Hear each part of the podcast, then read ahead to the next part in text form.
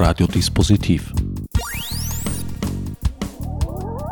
Die Sendung im Programmfenster.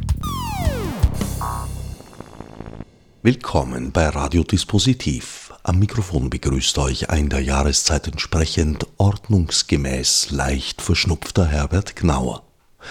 In der heutigen Ausgabe wird ein Referat zu hören sein, das die Soziologin Katja Mayer und der Kultur- und Medienwissenschaftler Felix Stalder gemeinsam im Rahmen der dritten Privacy Week hielten, die sich vergangene Woche im Wiener Volkskundemuseum einmal mehr regen Zulaufs erfreute. Datensouveränität jenseits des Datenschutzes lautete das Thema. Alles weitere werden die beiden sogleich selbst erläutern. Äh, wir werden heute versuchen, dieses Thema Datensouveränität jenseits des Datenschutzes in drei Teilen zu diskutieren und auch mit dem Publikum zu diskutieren. Äh, deswegen gleich vorab, äh, bitte unterbrechen, wenn es Fragen gibt, jederzeit einmischen in, in unsere Plauderei. Äh, die drei Teile äh, werden so ausschauen. Äh, Felix wird am Anfang ein bisschen was zu Datensouveränität allgemein sprechen, ein bisschen woher dieser Begriff kommt und was er leisten könnte für uns oder was er zurzeit schon leistet.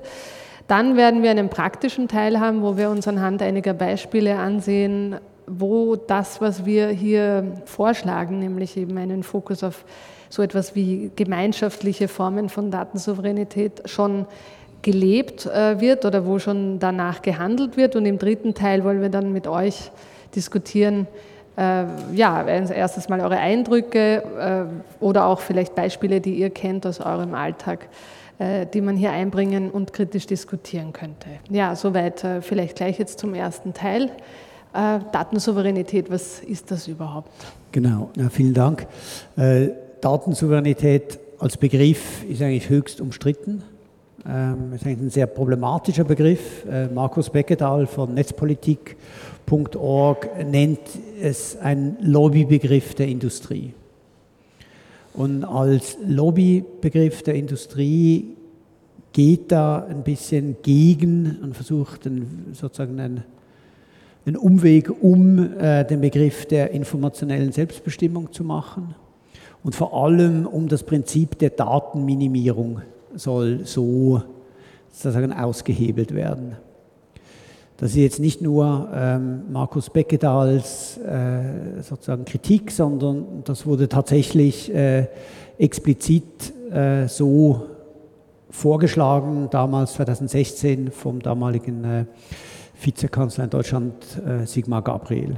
Also der sagte, wir müssen von dieser Idee weg, dass man möglichst wenig Daten produziert und wir müssen äh, hin eben zu, einer, zu einem souveränen Umgang mit Daten. Und dann hier von Souveränität, und das ist natürlich ein, ein sehen wir natürlich, wo, woher da dieser, sozusagen diese Kritik an diesem Begriff kommt. Weil Souveränität wird festgemacht auf der Ebene des Individuums. Das ist eine sehr, sehr individualisierende Vorstellung. Jeder sozusagen hat seine eigenen Daten und kann mit denen schalten und walten und handeln. Und dieses Individuum ist konzipiert als ein Marktteilnehmer, der sozusagen seine Daten verwaltet und hier in einen freien, im Sinne von vertraglichen Austausch mit anderen treten kann. Das vielleicht deutlichste Beispiel oder der deutlichste Ausdruck äh, dieser Idee, dass sozusagen jeder seinen eigenen Datensatz verwaltet und, und den und den eben auf den Markt ähm, gewinnbringend anlegt, ist diese Idee des Personal Data Store. Da hat man schon die Idee des Stores drin, also des sozusagen Verkaufsladen. Wir alle haben diesen Bauchladen an Daten, mit dem wir uns auf dem Markt bewegen. Also Daten, persönliche Daten hier, werden als ein, Asset oder eine Resource gesehen, mit denen ich auf dem Markt handeln kann. Also die Idee sozusagen, das sind meine Daten, die gehören mir und jetzt sollen nicht nur sozusagen Facebook davon profitieren, sondern die sollen auch sozusagen mir, mir etwas dafür geben, mich zahlen, wenn sie meine Daten nutzen wollen. Diese Idee, und da kommt die, die Kritik auch her von, von Markus Beckedahl, diese Idee dieses freien Austauschs auf den Markt zwischen den einzelnen ähm, Marktteilnehmern, das ist eine formal juristische Fiktion. Natürlich sind das sozusagen in diesem juristischen Sinne zwei ähm, Akteure, die miteinander in ein vertragliches Verhältnis treten, das von beiden Seiten her sozusagen ohne Zwang äh, stattfindet, dass das im freien Willen geschieht. Aber diese formal juristische Fiktion, die oder so diese, diese formaljuristische Abstraktion vielleicht eher, die missachtet natürlich vollkommen die extremen Unterschiede, auch die extremen Machtunterschiede der einzelnen Akteure im Markt. Ich hätte dazu eine Frage. Mhm. Und zwar, was wird unter Daten verstanden? Sind das persönliche Sachen wie Name, Geburtsdatum und so etwas oder sind das auch Daten, die du selber generiert hast? Also zum Beispiel in Form von Fotos oder von irgendetwas anderem, von etwas, was du gemacht hast, also Daten, die du hergestellt oder gesammelt hast, die wie beim Foto das unter das Urheberrecht fällt, worüber ich Verfügung habe, oder sind es nur die persönlichen Daten, die eben von Firmen gerne für Werbung oder etwas gesammelt werden? Das sind äh, zunächst einmal alle Daten, die man generiert, wenn man sich zum Beispiel im Internet bewegt. Ja? Äh, und wenn man Plattformen benutzt wie Social-Media-Plattformen und so weiter. Das heißt, alles, was für ein, ein gewisses Profiling oder Targeting verwendet werden kann. Aber natürlich, wenn man das weiterdenkt, kommen dann auch alle möglichen Daten, die man selber anderweitig generiert hat, ins Spiel. Und ich glaube, wir wollen uns jetzt hier nicht auf juristische Diskussionen einlassen, schon alleine, weil wir beide keine Juristen und Juristinnen sind. Aber natürlich, sobald man so etwas noch mit einbezieht wie selbst äh, Bilder, die man über eine Plattform hochlädt oder so weiter, wo man dann auch noch in die Copyright-Debatte äh, kommt, dann wird das nochmal wesentlich komplexer. Aber uns geht es jetzt speziell um Daten, jetzt mal vor allem in dieser Diskussion, nämlich dieser mit dem kritischen Begriff der Datensouveränität gelingt werden, die Menschen, die Spuren, die Menschen hinterlassen, wenn sie Services mhm. nützen. Ja?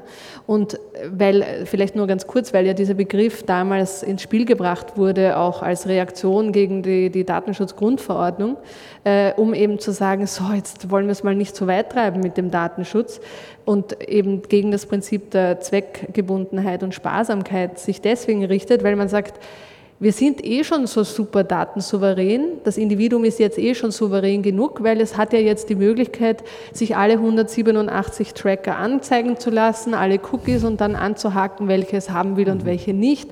Und ähm, von den anderen Dingen, die wir natürlich nicht sehen können, wird da nicht gesprochen. Und das ist doch eh schon gut jetzt. Und jetzt reicht es dann auch mal. Weil wenn wir diese Datensouveränität nicht im Sinne der Industrie denken, dann können, kann ja die arme Industrie gar kein Geschäft mehr machen, weil das ganze Internet-Business basiert ja inzwischen auf der Maßschneiderung von Services und wenn man halt keine Daten hat, kann man auch keinen Service mehr anbieten. Also wir denken jetzt einmal, den Begriff rollen wir auf von Seite der Traces, die wir mhm. hinterlassen im Internet.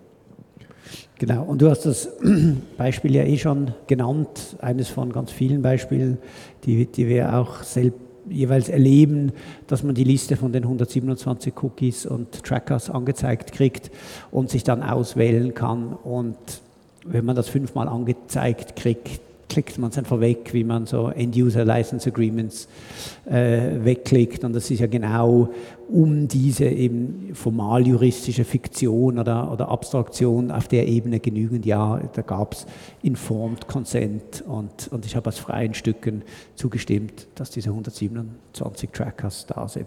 Und, und, und das ist eines dieser Beispiele, oder der Momente, wo das einfach sehr klar wird, dass, dass so die, die Macht der einzelnen Akteure so unterschiedlich ist. Also auf einer Seite der einzelne Nutzer, die einzelne Nutzerin, auf der anderen Seite ein globaler Konzern, der äh, enorme Ressourcen zur Verfügung hat, diese Consent-Formulare genau so zu designen, dass man eben doch am Schluss einfach sie wegklickt, dass diese Idee, dass das jetzt ein Ausdruck einer souveränen sozusagen Verfügung über die eigenen, eigenen Rechte ist, eigentlich ähm, ein, ein Hohn ist.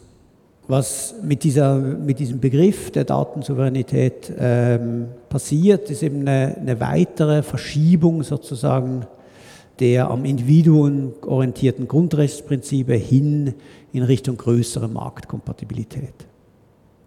Das Problem ist aber nicht nur die Verschiebung sozusagen hin zu einem marktgerechten Datenschutz, das, das alleine ist eigentlich schon problematisch genug, sondern dass es wieder ähm, verankert wird an diese Idee eines Individualrechtes und damit an der darüber einhergehenden Idee der Daten als Privateigentum.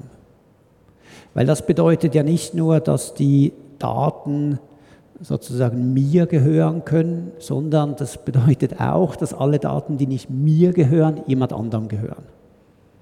Und ähm, diese andere Person, der diese Daten dann gehören, ist halt meist eine juristische Person, Facebook, Google und äh, wer auch immer das trackt. Und viele Daten, ähm, gerade wenn wir darüber reden, eben diese, diese Spuren, die man hinterlässt, die finden ja eben in der Transaktion statt. Als Beispiel nehmen wir, wenn wir es der Stadt nehmen, das Beispiel einer Verkehrsmessung wie viele Autos fahren, fahren durch, was kann man da sozusagen über den Verkehrsfluss sagen. Da macht es irgendwie schwierig, ähm, diesen einen Datenpunkt, der einem selbst darstellt, wie man sozusagen mit, mit dem Fahrrad über die Straße fährt, als mein Eigentum hinzustellen. Aber solange wir in dieser Eigentumskonzeption sind, heißt das, wenn es nicht mir gehört, gehört es jemand anderem, in dem Fall in der Regel der Entität, die ähm, diese Verkehrsmessung durchführt. Und das war vielleicht äh, lange Zeit die Stadt, die sowas gemacht hat, aber in zunehmendem Maße, wenn wir über Smart Cities reden, ist das nicht mehr die Stadt, sondern ein ausgelagertes Unternehmen. Das ist dann Siemens oder, oder vielleicht direkt Google oder sonst einer der großen Technologieprovider. Und da kommt das, dieses Modell, dass Daten immer jemandem gehören, mir oder jemand anders, ob das jetzt sozusagen über einen Personal Data Store mediatisiert wird oder nicht, ein bisschen an eine, eine Grenze hinan, hinein. Und das ist die Frage, kann man das nur so denken? Und da sagen wir eben nein und äh, da ist eben diese, dieser Begriff der Souveränität ist eben ganz interessant, weil es sich auch anders denken lässt. Weil souverän, jetzt in dem Fall, ist zwar das sozusagen das Individuum, sozusagen der mündige Bürger, die mündige Bürgerin. Aber natürlich der, den Begriff der Souveränität, den kann man nicht nur auf Individuen, auf Personen anwenden, sondern auch auf Kollektive. Normalerweise, wenn wir den Begriff der Souveränität auf ein Kollektiv anwenden, dann denken wir an den Nationalstaat, sogar die nationale Souveränität. Das ist ja ein Konzept, das wieder sehr sozusagen in geworden ist.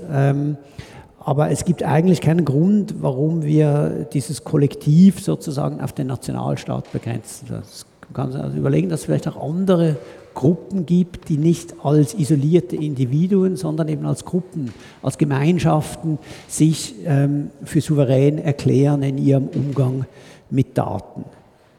Und das würde dann bedeuten, dass äh, die Daten, die generiert werden, beispielsweise jetzt bleiben wir beim Beispiel der Verkehrsmessung, äh, dass die allen gehören, sozusagen, die diese Straße benutzen, also der, der städtischen Bevölkerung und dass die gemeinsam einerseits Zugang zu diesen Daten haben, andererseits aber auch sich die Regeln setzen können, unter denen dieser Zugang passiert. Was darf ich damit machen? Welche Daten müssen nachher vielleicht wieder in den Pool zurückkommen, ähnlich wie das, wie das teilweise mit, mit freien Lizenzen macht, eben auch vorschreiben, dass, dass sozusagen derivative Werke wieder in diesen freien Pool zurückgehen müssen. Also können wir uns überlegen, ähm, was würde das bedeuten, wenn, wenn, man, wenn man sozusagen diese Daten nicht als ein Privateigentum, entweder mir oder halt einer anderen juristischen Person gehören sieht, sondern als ein, als ein Gemeinschaftseigentum. Und dazu haben wir drei oder vier Beispiele, wo wir das mal kurz anschauen wollen, wie das in der Praxis so verhandelt wird. Und wir haben zwei Bereiche aus ähm, Science und ein Bereich sozusagen aus dem, aus dem städtischen Raum. Mhm. Ja. Ähm, ja, vielleicht noch kurz zur Erklärung. Ähm, für mich, auch in meiner Forschung zurzeit, ist äh, sehr interessant, äh, positive Beispiele zu finden, wie Menschen mit sowas wie Open Science und Open Data schon länger umgehen und wie sie genau diese Fragen, die sich stellen, die der Datenschutz stellt, aber auch die eben die, Organisi die Organisation von solchen gemeinschaftlichen Handlungen äh, bedarf, wie sie diese Fragen angehen und wie sie äh, das auch in zum Beispiel Infrastrukturen umsetzen. Ja, das ist für mich ein ganz ein zentraler Fokus in meiner Arbeit. Und ich komme ja sehr stark aus diesem Bereich der Open Science und Open Research Data, wo es darum geht, dass man in einer Wissenschaft, die mit öffentlichen Geldern gefördert ist, äh, sehr stark darauf achtet, dass Daten oder Erkenntnisse so früh wie möglich wieder in diese öffentlich geförderte Community zurückgespielt werden.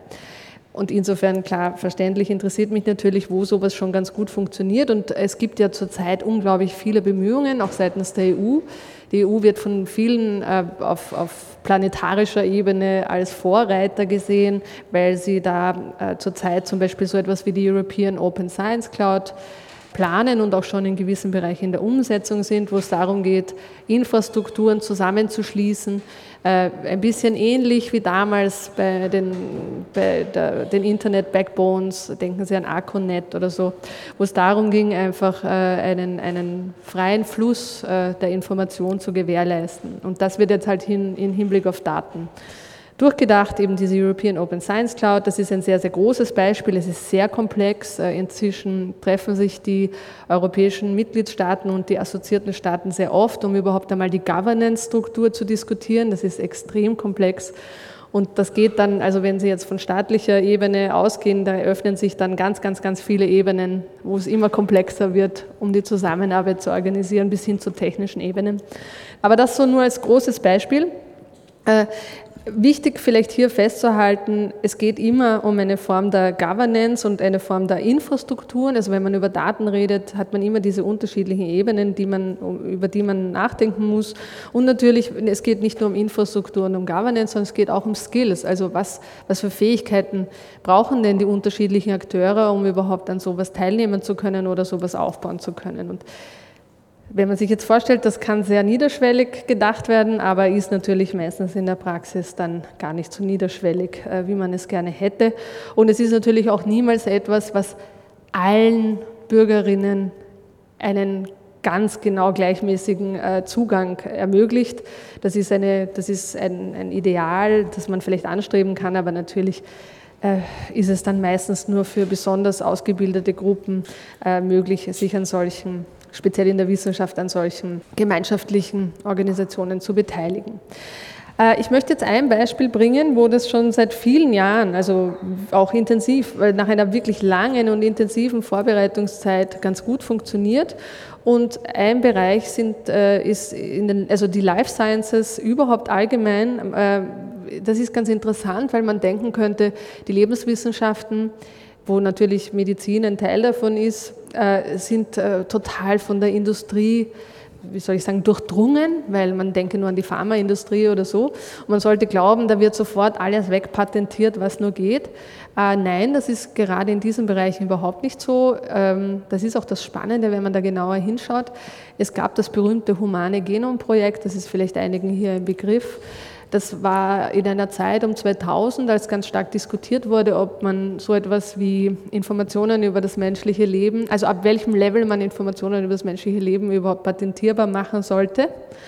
Und es gab natürlich verschiedene Ansichten und damals äh, haben sich äh, sehr viele Wissenschaftlerinnen und Wissenschaftler zusammengetan mit dem Backing von äh, großen äh, politischen Playern, wie zum Beispiel äh, Präsident Clinton und haben äh, das bekämpft, also dass eben das äh, Wissen sofort wieder privatisiert wird, das vor allem mit sehr, sehr viel öffentlichen Geldern auch erzeugt worden ist. Damals haben sich ganz interessante Kooperationen gebildet, auch zwischen Wirtschaft und Wissenschaft, in dem geschlossene Messmethoden geöffnet wurden, um einfach Prozesse zu beschleunigen. Also zum Beispiel denken Sie an so Gensequenzierer, das wurde von der Wirtschaft, der Wissenschaft zur Verfügung gestellt. Dadurch ist alles viel schneller gegangen und irgendwie nach zehn Jahren hatte man das Genom entschlüsselt und hat es frei zur Verfügung gestellt der gesamten Wissenschaft. Und das war ein sehr, sehr langer Prozess, aber ist ein sehr, sehr gutes Beispiel dafür, wie das funktionieren kann.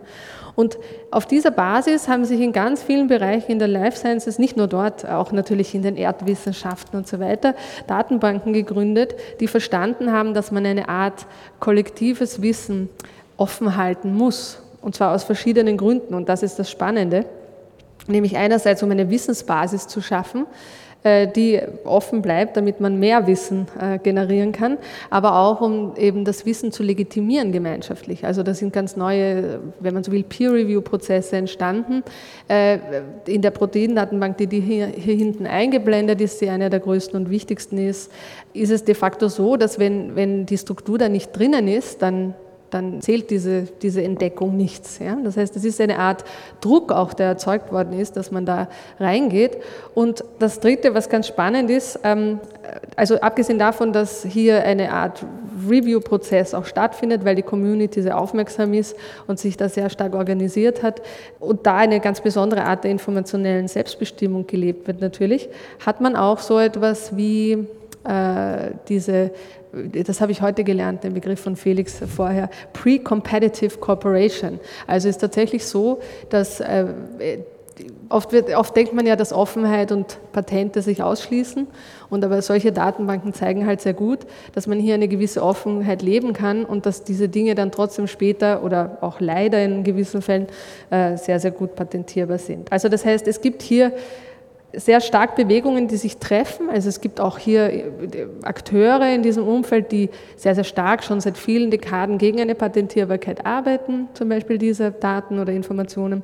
Und es, sie treffen sich aber mit äh, kommerziellen Akteuren und es funktioniert äh, zum Teil sehr gut. Es gibt natürlich immer Reibereien. Also das heißt, es gibt hier unterschiedliche Ebenen, die sehr, sehr spannend sind bei diesen Proteindatenbanken. Einerseits Common Good, Wissensbasis etablieren, zweitens Legitimationsprozesse neu oder Peer Review neu organisieren über dieses Teilen von den Daten und äh, drittens diese, diese informationelle Selbstbestimmung neu organisieren. Ja?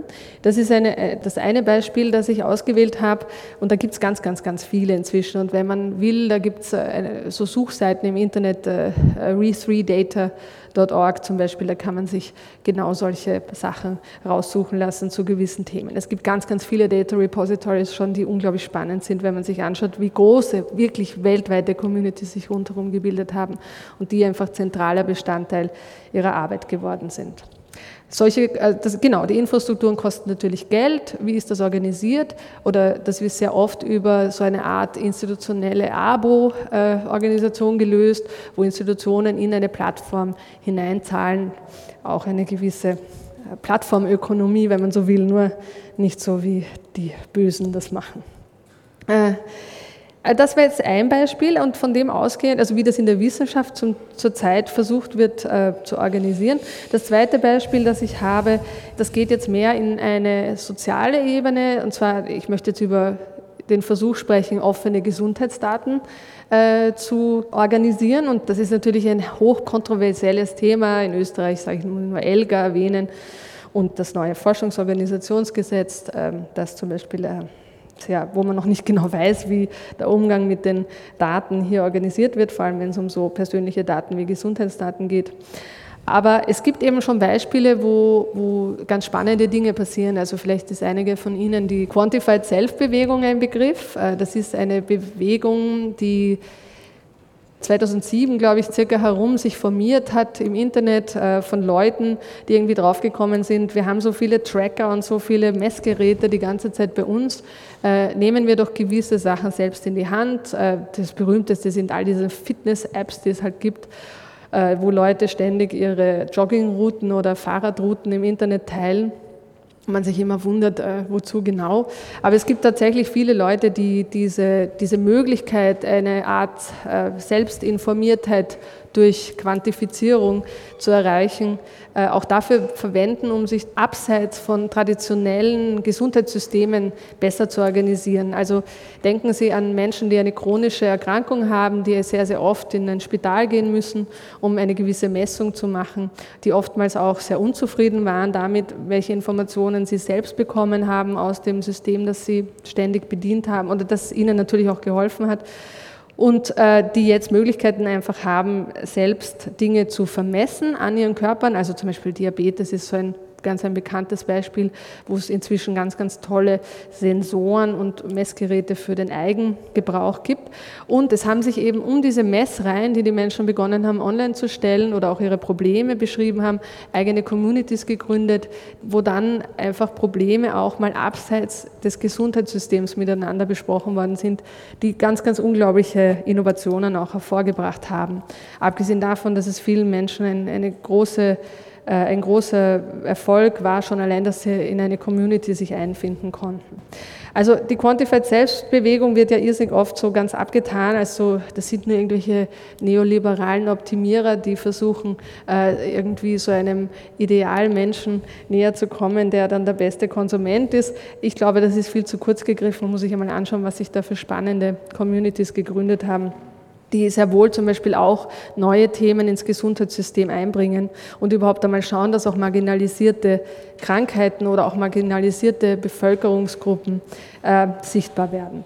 Und ein gutes Beispiel dafür, wie das jetzt schon funktioniert, ist dieses, diese Non-Profit-Organisation Sage Bionetworks in Amerika, die äh, seit vielen Jahren auch schon Erfahrungen damit hat, wie man diesen Austausch von sehr sensiblen Gesundheitsdaten organisieren muss, damit nicht die Daten in irgendeiner Privatisierungspipeline verschwinden und dann später rein kommodifiziert uns wieder äh, begegnen, also indem wir sie zum Beispiel bezahlen müssen.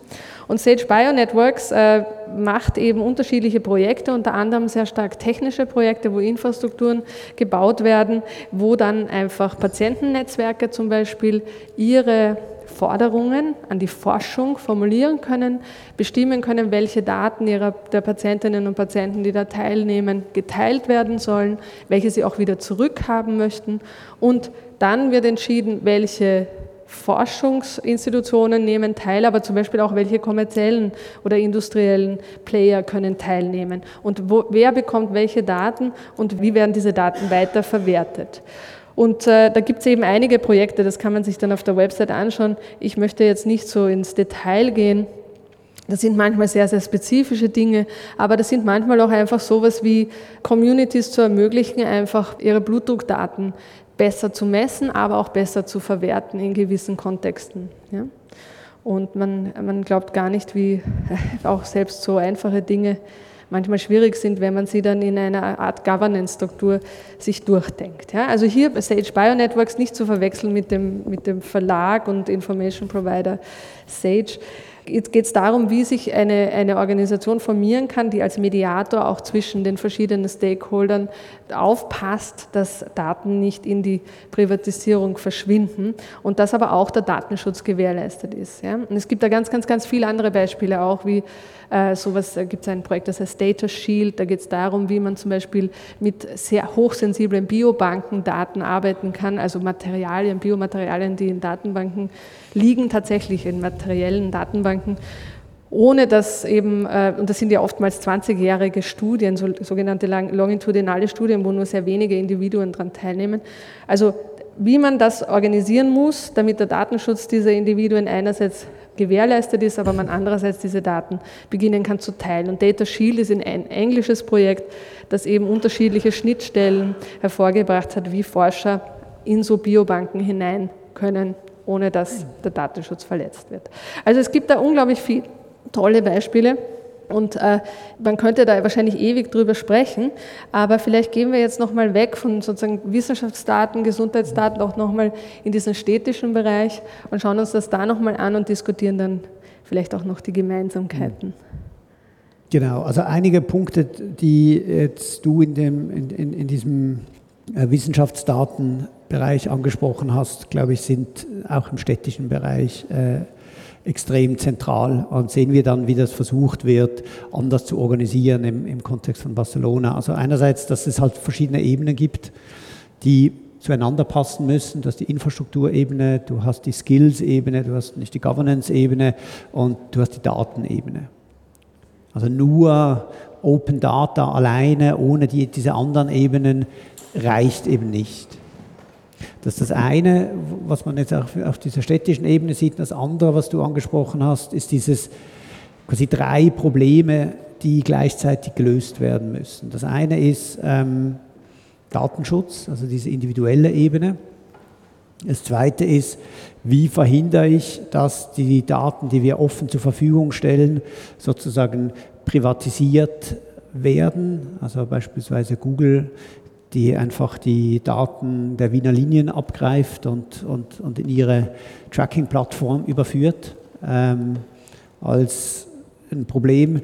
Und, und, und, und das Dritte ist, wie organisieren wir unter diesen beiden Voraussetzungen 1 und 2 einen, einen gemeinschaftlichen Bereich, in dem eben über das, das zur Verfügung stellen der Daten ein Wert generiert werden kann, der nicht in jedem einzelnen sozusagen Datensatz drin liegt. Also wenn man jetzt dieses Beispiel der, ähm, der Krankheiten anschaut, dann ist es eben wichtig, dass die, diese Daten nicht nur eine Person beschreiben, sondern sondern eine, eine, eine, eine Population, sonst, sonst kann man keine Forschung machen. Und diese Dinge, diese Herausforderungen, die, die gibt es alle genau auch im, in diesem städtischen Bereich. Und Barcelona äh, versucht im Moment, äh, seit sie eine neue Stadtregierung haben, sehr stark unter anderem auf diesem Bereich, diese Frage eben der technologischen oder digitalen Souveränität zu agieren. Und ihr Hintergrund ist, dass sie sagen, diese digitale Souveränität ist bedroht und damit ist auch sozusagen die politische Souveränität der Bürgerinnen und Bürger beziehungsweise des, des Gemeinwesens bedroht. Den, der Blickwinkel, den Sie haben, äh, ist die Stadt als ein Gemeinwesen. Also das ist die, eigentlich die Einheit, in der Sie ähm, versuchen, das, das zu organisieren, eben nicht auf den, auf den Einzelnen runtergebrochen, obwohl Datenschutz als eine der Säulen äh, natürlich wichtig ist. Und was diese digitale Souveränität und damit sozusagen die Souveränität der, der Stadt bedroht, ist einerseits der fehlende Zugang zu den Daten und andererseits äh, als zunehmendes Problem die Abhängigkeit in der Auswertung der Daten von Dritten. Also ja nicht mehr so, dass ähm, sozusagen wie das alte Verwaltungsproblem haben, dass die Verwaltung alle Daten sozusagen zentralisiert bei sich, sondern dass zunehmendermaßen eben technische Fähigkeiten, technische Infrastrukturen ausgelagert werden und vor allem auch, wenn es um die Auswertung geht. Und das, diese, vor allem die Auswertung der Daten, diese technischen Infrastrukturen, die jetzt sozusagen auch in die Stadt hinein verlagert werden, das ist ein riesen, zunehmend großes Wachstumsmarkt für diese Datenmonopolisten. 2017 nur als, als Beispiel war sozusagen der E-Commerce, das Verkaufen von, von Produkten für Amazon global gesehen ein Verlust, nach wie vor ein Verlustgeschäft. Und ihr ganzer Gewinn, 100 Prozent ihres, ihres Gewinnes, stammt aus ihren Cloud-Services. Das ist jetzt nicht nur, das hat viele Gründe, aber es ist trotzdem, zeigt das auch sozusagen, wo die großen Gewinntreiber kommen werden, also wo die jetzt schon sind. Und auch Google, indem sie bieten zunehmendermaßen der öffentlichen Hand an, hey, wir, wir äh, sozusagen werten eure Daten aus und, versprechen dann Effizienzgewinne, äh, dass gewisse öffentliche Dienstleistungen dann billiger angeboten werden können, aber natürlich mit dem Preis, dass man vollkommen von diesen Providern abhängig wird. Und Ziel jetzt dieser, dieser Stadtregierung ist, ähm, zu sagen, Daten sind Teil der städtischen Infrastruktur, die bereitgestellt werden muss mit einem sozusagen städtischen Horizont, ähnlich wie Wasser, Energie, Transport und so weiter und so fort. Das zweite grundsätzliche Ziel ist eben zu sagen, Daten sind ein, ein gemeinsames Gut, das die Stadt im Sinne sozusagen einer, einer Grundversorgung, eben ähnlich wie Wasser und, und Strom, für soziale und wirtschaftliche Innovationsprozesse zur Verfügung stellen soll. Also geht nicht darum, jetzt sozusagen die Daten individuell zu kapitalisieren, sondern zu sagen, das ist Teil der Infrastruktur, auf der dann ähm, soziale, aber eben auch äh, wirtschaftliche Prozesse ähm, machen. Und der dritte Punkt eben ist der Schutz der Privatsphäre und der Datensicherheit für die Bürger und Bürgerinnen. Und ich will jetzt da gar nicht runterrattern, was da alles ähm, auf der Webseite steht, die verschiedenen Elemente, die sie haben, was eben äh, von der sozusagen Infrastruktur bis zur Skills-Ebene, bis zu dieser politischen Ebene als Fragen, wie können wir darüber auch neue Partizipations- und Mitbestimmungsmöglichkeiten äh, machen, sondern nur sozusagen auf diesen Data Commons im engeren Sinn äh, machen. Und was die eben sagen, ist, dass ähm, so einer der Kernbereiche dieses Planes äh, zielt darauf ab, das Ökosystem der, der Stadt, also das, das wirtschaftliche Ökosystem, bestehend aus kleineren und mittleren Unternehmen und, und Akteuren zu stärken. Und dazu braucht es unter anderem eben diese Idee eines gemeinsamen öffentlichen Pools an Daten, der aus öffentlichen Daten besteht, aber zunehmend eben auch aus privaten Daten, also jetzt wirtschaftlich gesehen privaten, nicht persönlichen Daten, sondern privaten Daten äh, bestehen soll. Und einerseits ist das eine technische Frage, also wie kann man die Kompatibilität dieser einzelnen Datensätze sichern und, und, und herstellen? Das ist eine Governance-Frage, in was für Plattformen wird das überführt. Aber es ist natürlich auch, und, und das ist sozusagen der, vielleicht der innovativste Teil, es ist natürlich auch eine Frage, wie das Verhältnis von der Stadt zu, zu Drittanbietern, die für die Stadt gewisse Tätigkeiten äh, machen, ausgestaltet wird. Und da versucht Barcelona, ähm, wie, wie alle Städte, wie natürlich auch, ist das ein riesen ökonomischer Akteur. Die, die vergeben halt richtig viel Aufträge an die Wirtschaft, ähnlich wie das jede Stadt macht. Und sie versuchen diese, diesen Hebel zu nutzen, um zu sagen, wenn ihr für uns sozusagen Infrastruktur, äh, Sensornetzwerke, äh, ein Bike-Sharing-Netzwerk oder sonstige Dinge in unserer Stadt machen wollt, dann wollen wir, dass diese Daten eben, weil es eben Daten sind, die sozusagen vom Kollektiv der Stadt erzeugt werden, in diesen Pool zurückfließen. Das ist sozusagen jetzt mal die Politik, das ist dann im Detail diese Vertragsverhandlungen äh, eine äußerst schwierige Sache, weil die wollen das natürlich, die wehren sich mit Händen und Füßen dagegen. Und man wird sehen, wie dieses sozusagen Kräfteverhältnis ist. Ähm, aber das ist auf jeden Fall die Idee.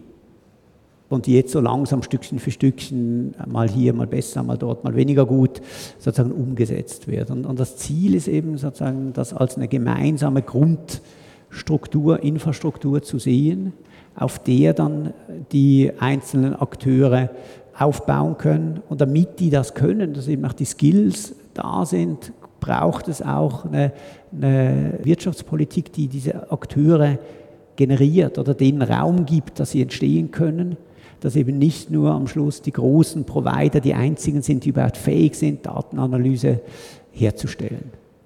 Und diese doppelte Funktion sozusagen der städtischen Politik, dass sie einerseits diese Daten sozusagen zusammenführt und als gemeinschaftliche Ressource konzipiert, aber auch eine Industriepolitik macht, die sagt, wir haben dann lokale Akteure, die mit diesen Daten auch arbeiten können. Das ist eines dieser zentralen Elemente der Politik, die eben versucht, Souveränität, Datensouveränität anders zu denken, zu denken, nicht vom Individuum her, der als Marktteilnehmer sozusagen seine Daten verkauft, sondern von einem, von einem Gemeinwesen, jetzt in dem Fall städtisch oder im, im Fall von, was wir vorher gesehen haben, die Gemeinschaft sozusagen der Personen, die von einer bestimmten medizinischen Kondition betroffen sind. Das wäre jetzt mal so sozusagen unser Überblick gewesen oder unser Versuch, sozusagen das Feld ein bisschen anders zu ordnen. Ich glaube, wir haben noch drei Minuten Zeit oder so für, für also Fragen, also, Kommentare. Das ist sehr, sehr spannend. Gibt es da Fragen dazu? Also ich hätte eine Frage zu den äh, Gesundheitsprojekten. Es gibt ja jetzt seit einigen Jahren auch von Apple ein Projekt, wo sie eben mit der Apple Watch so Gesundheitsdaten sammeln und auch mit Universitäten für Studien kooperieren. Können Sie da aus wissenschaftlicher Hinsicht äh, was sagen, ob das eher positiv oder negativ hinsichtlich der Datensouveränität zu beurteilen ist? Diese Projekte, von denen habe ich schon gehört. Ich habe sie mir noch nicht genauer angeschaut. Das kommt jetzt darauf an, wie geregelt wird, was genau mit den Daten passiert. Und äh, ich meine, es ist Apple. Ja? Man weiß, äh, was Apple so tut. Äh, man weiß auch, wie Apple alles trackt, was nur zu tracken geht. Und insofern würde ich einmal intuitiv sagen, es ist nicht gut für die Datensouveränität. Ja? Einfach weil äh, sicher den Menschen auch nur ein gewisser Bruchteil der Daten, die hier gesammelt werden, übermittelt werden. Also wenn man sich anschaut, was ein Telefon alles messen kann, vor allem ein iPhone, dann weiß man, es ist sicher nicht alles jetzt relevant oder es wird eben nicht ausgespuckt dann. Man bekommt nicht Zugriff auf alles. Ja? Und vor allem wozu, also man weiß ja gar nicht mit allem etwas anzufangen. Also tendenziell eher grundsätzlich wäre ich da mal sehr skeptisch. Es gibt aber durchwegs auch mit ganz großen industriellen Akteuren die Möglichkeit, ein Abkommen zu finden, wie alle was davon haben und wie zum Beispiel auch ein großer industrieller Akteur gewisse Regeln einhalten kann. Also ich sehe, ja, ich kann mir vorstellen, wenn es genug rechtlichen Druck oder auch ökonomischen Druck gibt, dann müssen auch gewisse Akteure äh, complyen. Ich glaube einfach der entscheidende Punkt bei solchen Sachen ist, ist, ob da eine mittlere Ebene eingezogen wird, in der sich ein gemeinschaftliches Interesse artikulieren kann. Genau. Also jetzt das, das Sage Bayer Networks ja. ist genau das. Der sagt, es gibt etwas, sozusagen das zusätzlich zu quasi diesen Individualrechten versucht, eine, eine andere Ebene zu artikulieren und mhm. die auch zu verwalten und, und, und dort auch Druck zu machen, das auch auf der Ebene. Weil sonst sozusagen geht es nur darum, was kriegt Apple, was kriege ich. Und diese, diese ganze mittlere Ebene verschwindet. Mhm. Oder kann sich gar nicht erst artikulieren. Wir haben noch zwei Fragen. Ist da auch eigentlich die Idee, hat die Platz darin, zum Beispiel zu sagen, es gibt NGOs, die sich bilden aufgrund von bestimmten genau. Dateninteressen? Ja. ja, ganz wichtig. Also die Schaffung von Institutionen, das ist ein, ein ganz ein wichtiger Punkt. Ja. Also das ist genau, das hat mit genau dieser mittleren Ebene zu tun. Ja? Erlaubt eine Frage und eine, ein, ein, eine Situation, eine soziale Situation, das Schaffen von genau solchen neuen Institutionen oder nicht? Und erlaubt es auch der rechtliche Rahmen und ist es gewünscht von den verschiedenen Akteuren? Ich glaube, das ist eine zentrale Frage. Genau. In unserem Sinne würden wir dafür plädieren, dass hier neue Institutionen geschaffen werden. Ich habe äh, eine Frage oder vielleicht eine gewisse Skepsis auch zu formulieren bezüglich der Datenqualität. Also weil da von der Apple Watch gesprochen wurde, ja. äh, die Pulsmessungen der Apple Watch äh, sind inferior, also die ja, kann man nicht ernst nehmen. Und auch bessere Messgeräte liefern, teilweise weiß ich mit Brustgurt bei so ganz trivialen Sachen wie bei Puls zum Beispiel teils doppelte Werte. Ja. Äh, und das gilt sicherlich auch in ganz anderen Bereichen. Ja, ganz sicher. Mess, Messprobleme okay. sind überall. Ja, genau. Noch die Zum zweite Frage. Ja. Dann, Aber es ist ein wichtiger Punkt und sind diese Daten überhaupt robust genug, um damit was zu machen? Ja, ja. Ihr habt sehr ausführlich über Barcelona gesprochen. Habt ihr euch auch angeschaut, was Wien im Bereich Open Data da anbietet oder wie da die Entwicklungen laufen? Das ist ein diplomatischer Trick gewesen. Ne? ähm, ich bin absolut nicht der Spezialist für Wien Open Data. Ähm, meine Wahrnehmung, und bitte korrigieren, wenn die nicht stimmt, äh, ist, dass diese, diese, eben die verschiedenen Ebenen, die wir versucht haben zu skizzieren, dass, dass die eben zusammen gedacht werden müssen. Also von der Infrastruktur zu, zu Skills, zur Policy, zu den Daten selber, hier sehr, sehr getrennt gedacht werden. Mhm. Und dass es zwar durchaus Datensätze gibt, die sozusagen einer Open Data Richtlinie entsprechen, aber dass das isoliert mhm. eigentlich in einem in, einem, in einer Infrastruktur oder in einem Ökosystem ist, dass es schwierig macht, das Potenzial da wirklich rauszuholen. Ich muss, da, ich muss, noch was da sagen. Ich weiß, wir werden gleich abgedreht, aber ich muss sagen, vielleicht auch noch als Endprovokation. Ich glaube, man muss verstehen, dass es so etwas wie Datenpolitik gibt. Ja? Und deswegen sind Städte so wichtige Akteure. Das ist hochpolitisch. Ja? Und die, als Außenstehende habe ich bei der Stadt Wien speziell das Gefühl, äh, da werden total spannende Sachen gemacht, aber eben, es, es fehlt die Koordination und es fehlt das Gefühl, wie hochpolitisch und wie brisant und wie wichtig das ist. Und man könnte wesentlich mehr Politik und auch im Hinblick auf nächste Wahlen zum Beispiel, ja, damit betreiben, dass man sagt, hey Leute, wir passen auf euch auf. Ja? Oder wir machen das so und so, weil wir eben ein anderes Modell hier leben möchten. Ja? Also ich glaube, das passiert viel zu wenig und das ist sehr, sehr schade. Und in Barcelona, Barcelona ist einfach ein spannendes Beispiel, weil das wesentlich größer angedacht wird und wesentlich breiter auch diskutiert wird, auch als Politik. Ganz, ganz herzlichen Dank. Es ist sehr, sehr spannend. Ich hoffe, ihr seid noch ein bisschen länger da. Ich hätte Gerne. noch viel dazu zu sagen und zu fragen. Nur haben wir das Programm momentan sehr, sehr eng. Also ganz herzlichen Dank. Gerne. Danke. Danke.